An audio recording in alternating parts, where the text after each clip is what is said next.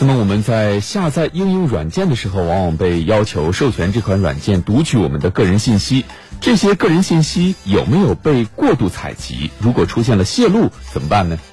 为了保障个人信息安全，最高人民法院和最高人民检察院公布了最新的司法解释：网络服务提供者在拒不履行信息网络管理安全义务的情况下，致使用户行踪轨迹、通信内容等信息泄露超过五百条以上，将会构成犯罪。来听报道。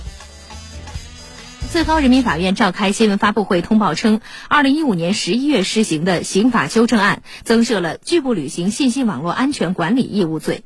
修正案明确，网络服务提供者不履行信息网络安全义务，经监管部门责令整改而拒不整改的，致使违法信息大量传播，或者致使用户信息泄露而造成严重后果的，可以处以三年以下有期徒刑、拘役或者管制。但是在司法实践中，拒不履行信息网络安全管理义务罪的定罪量刑标准较为原则，不易把握，影响了案件办理。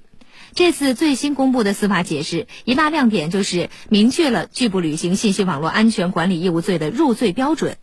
最新司法解释明确，传播违法视频文件二百个以上，传播违法视频文件以外的其他违法信息两千个以上，向两千个以上用户账号传播违法信息，违法信息实际被点击数达到五万以上等情形，可认定为大量传播违法信息。泄露用户行踪轨迹信息、通信内容、征信信息、财产信息五百条以上，泄露用户住宿信息、通信记录、健康生理信息、交易信息等其他可能影响人身财产安全的用户信息五千条以上等情形，可以认定为泄露用户信息而造成严重后果。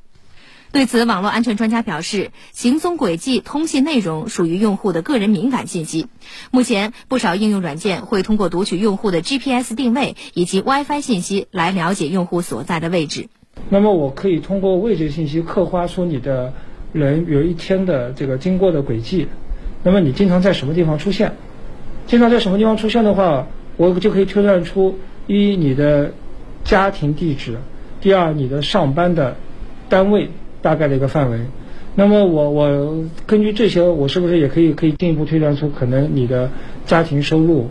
你的社会地位等等？专家表示，掌握的用户信息越多，就越能为网络服务提供者带来商业利益，比如精准推送广告。正是由于利益驱动，一些应用软件过度收集与自身功能不相关的用户信息。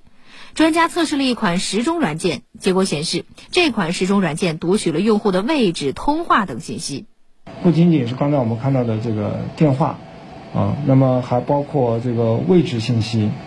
呃，还包括这个通讯录的读取，啊，数据的写入，呃，以及这个传感器，就是你的动，呃，你在挥挥舞这个平板时候的这种运动传感器的数据，它也有读取。专家表示，最新的司法解释明确入罪标准后，应用软件过度收集用户信息的现象有望得到遏制，公民个人信息将得到进一步保护。